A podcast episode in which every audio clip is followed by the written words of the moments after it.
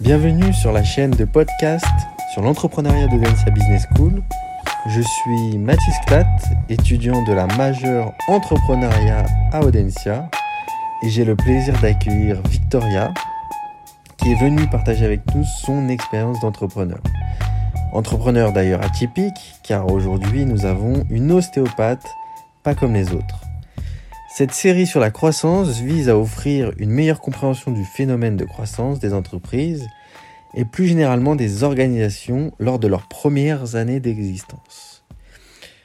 Victoria, pouvez-vous brièvement vous présenter et nous présenter votre organisation? Quel a été votre parcours, les déclencheurs, l'origine de l'opportunité et les, pourquoi pas les premiers développements? Alors moi, je suis une ostéopathe euh, depuis quelques années.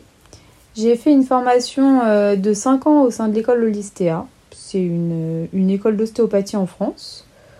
Donc pourquoi j'ai décidé de choisir euh, cette discipline? Bah, Tout d'abord parce que j'ai toujours voulu travailler dans le domaine médical où il y avait un contact avec des gens, pouvoir leur apporter de l'aide.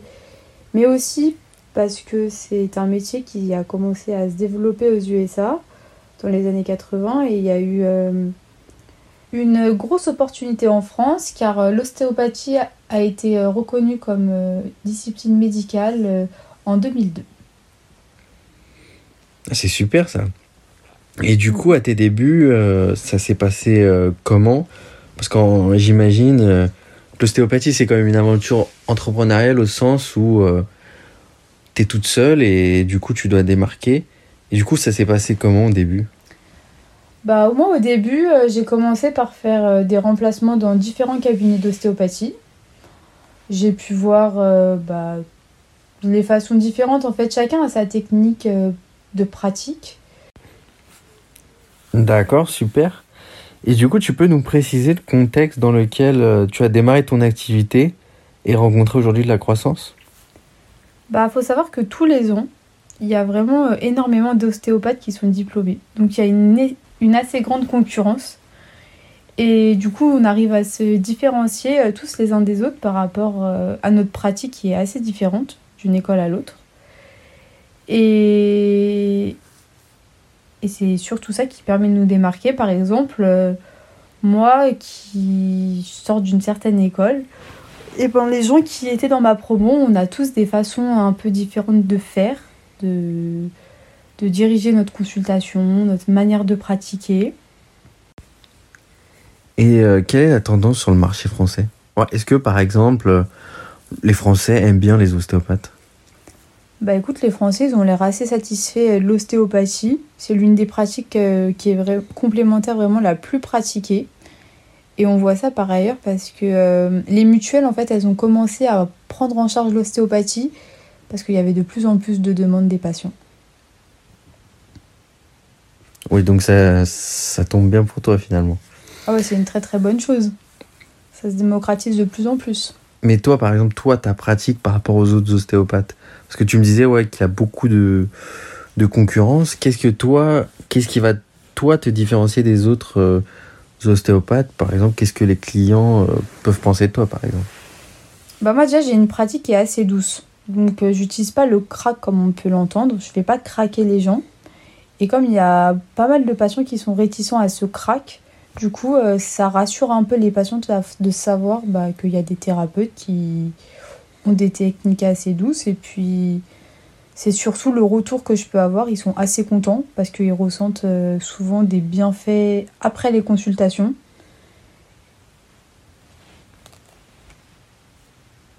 Ok. Et euh, Qu'est-ce qui euh, caractérise aujourd'hui la croissance euh, de ton, de ton entreprise? Alors aujourd'hui, à l'heure actuelle, j'exerce principalement trois activités. Donc je fais des formations, je fais des remplacements dans les cabinets d'ostéopathie et je fais aussi des consultations d'ostéopathie à domicile. Ok, donc tu as trois axes majeurs finalement pour, pour développer ta croissance. Mais en quoi ça consiste exactement la formation?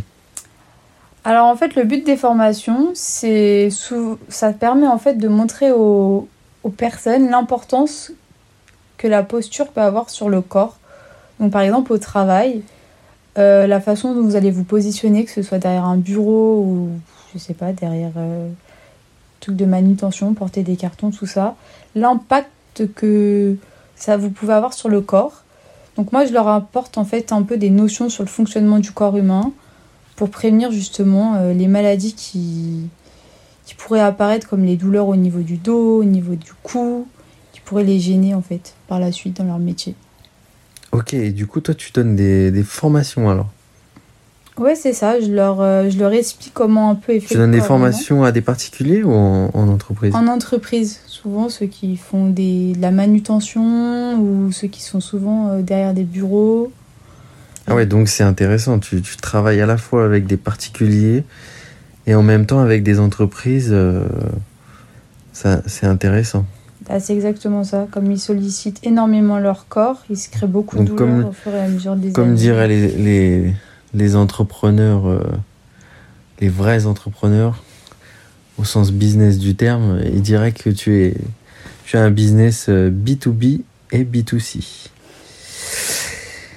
Et par exemple, les, les, les remplacements, en quoi ça consiste euh, concrètement? Alors en fait, le but du remplacement, c'est que, c'est que l'ostéopathe titulaire en fait, qui a le cabinet, souvent il peut plus poursuivre son activité pour des raisons, euh, pour diverses raisons. Hein. Soit euh, il part en vacances, ou soit il, est malade ou autre. Et du coup, lui, il a plus de rentrée d'argent à, ce, à ce moment-là.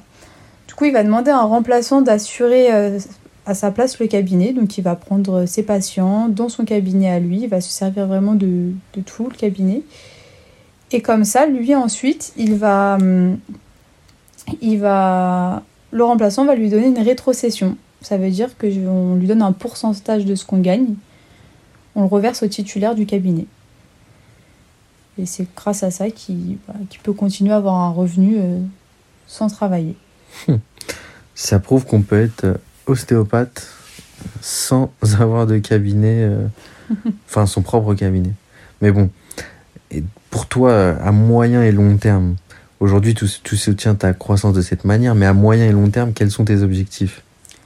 L'objectif, ça serait vraiment dans un premier temps d'ouvrir mon cabinet. Et à long terme d'en ouvrir même plusieurs, dans l'optique vraiment de prendre en charge un maximum de patients et puis aussi d'en ouvrir dans différentes communes. Pour pourquoi pas pouvoir toucher un type de patient, euh, type de patientèle assez différent. Après aussi, pourquoi pas en fonction de comment vont tourner les cabinets et comment ça va se passer, euh, transmettre un peu mes connaissances à des étudiants, leur donner des cours dans les écoles et puis euh, aussi les aider euh, plus tard à commencer leur activité, à les prendre en tant que justement remplaçants ou collaborateurs dans les futurs cabinets que j'aurai. Ok, intéressant. Et quels ont, quels ont été les principaux événements qui ont influé sur votre, enfin sur ta trajectoire de croissance? Bah, ça a beaucoup été les rencontres en fait que j'ai fait euh, à travers les cabinets de remplacement que j'ai pu faire parce que j'ai vu que en fait nous en 5 ans on a une formation qui est un peu généraliste. Donc vraiment on nous apprend à devenir des ostéopathes. Prendre des patients en charge et voilà être un ostéopathe. Mais au final on se rend compte que à côté de l'ostéopathie il y a différentes pratiques qui peuvent être complémentaires à ça. Donc euh, moi j'ai pu rencontrer dans un cabinet une ostéopathe qui faisait de la cryothérapie donc c'est vraiment, enfin, pour toutes les personnes qui peuvent avoir des douleurs chroniques, tout ça au niveau du dos, bah, ça aide énormément parce que ça booste euh, le système immunitaire. Enfin bref, c'est vraiment un, complément euh, à la pratique ostéopathique. Et il y a aussi, euh, j'ai pu faire aussi d'autres découvertes sur par exemple une méthode énergétique qui pourrait, qui pourrait permettre d'en finir avec les allergies. Donc tout ça en fait c'est des, des, des formations en plus qui peuvent être un, une complémentarité avec euh, notre pratique. Ok, et du coup, au cours de ces événements, quelles étaient les actions euh, que tu as réalisées? En fait, moi, j'ai du coup, par la suite, j'ai décidé de me former. Parce qu'en tant qu'ostéopathe, on a la chance de pouvoir faire des formations. Et du coup, j'ai décidé de, faire, euh, de me former sur la prise en charge des femmes enceintes, des bébés. Euh, bah, par rapport aussi à la cryothérapie, aux allergies, euh, comme j'ai pu dire précédemment. Et en fait, le but, c'est vraiment d'avoir une pratique qui convient à tout type de patient et de pouvoir vraiment prendre en charge tout le monde. C'est surtout le, but des formations. C'est intéressant comme point de vue. Mais euh, du coup, tu as essayé, enfin, c'est ce que tu as fait.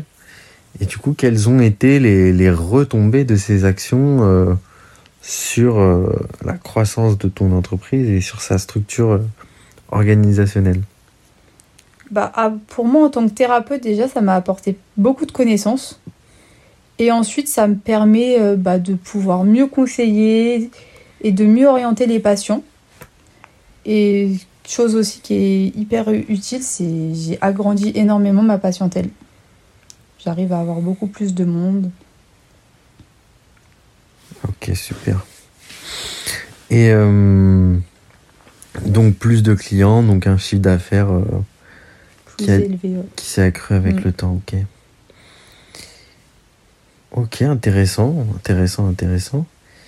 Bon, du coup, pour conclure, euh, au regard de tes différentes réponses, selon toi, qu'est-ce que pratiquer la croissance lorsqu'on fonde une entreprise Donc, bien sûr, hein, on, va s'inspirer de ton parcours. hein. Inspire-toi de ton parcours pour répondre à cette question. Euh, bah moi, vous avez bien compris que j'ai pas ouvert mon cabinet directement après mes études. Donc, j'ai pas le parcours classique euh, d'une ostéopathe. Mais j'ai plus exploré ce que les autres ostéopathes pouvaient m'apporter, ce qu'ils faisaient dans le cadre de leur business. Et j'ai ainsi, euh, enfin, j'ai aussi copié leur, leur pratique. Par exemple, toutes les formations, la cryothérapie, les allergies. euh, voilà, je me suis beaucoup inspirée d'eux pour moi me former et pour développer une- un business un peu plus large. Oui, donc si je résume, euh, pour pratiquer la croissance, selon toi, il est important de chercher euh, tous les leviers possibles, finalement.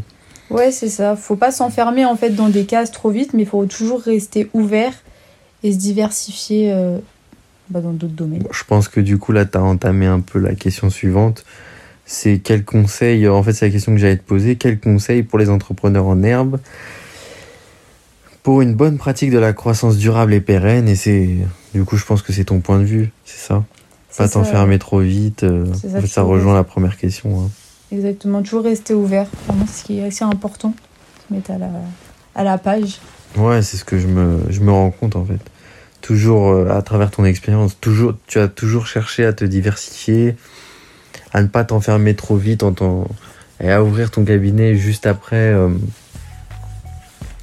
juste après ton, tes études. Ouais, c'est exactement ça. ouais. Et que finalement, euh, ça t'a permis de découvrir plein de pratiques complémentaires. Très bien. Bon, je pense qu'on peut, on peut s'arrêter là. Parfait. Et euh, je te remercie euh, de m'avoir accordé ton temps. Bah, je t'en prie. Plaisir. Au revoir. Salut.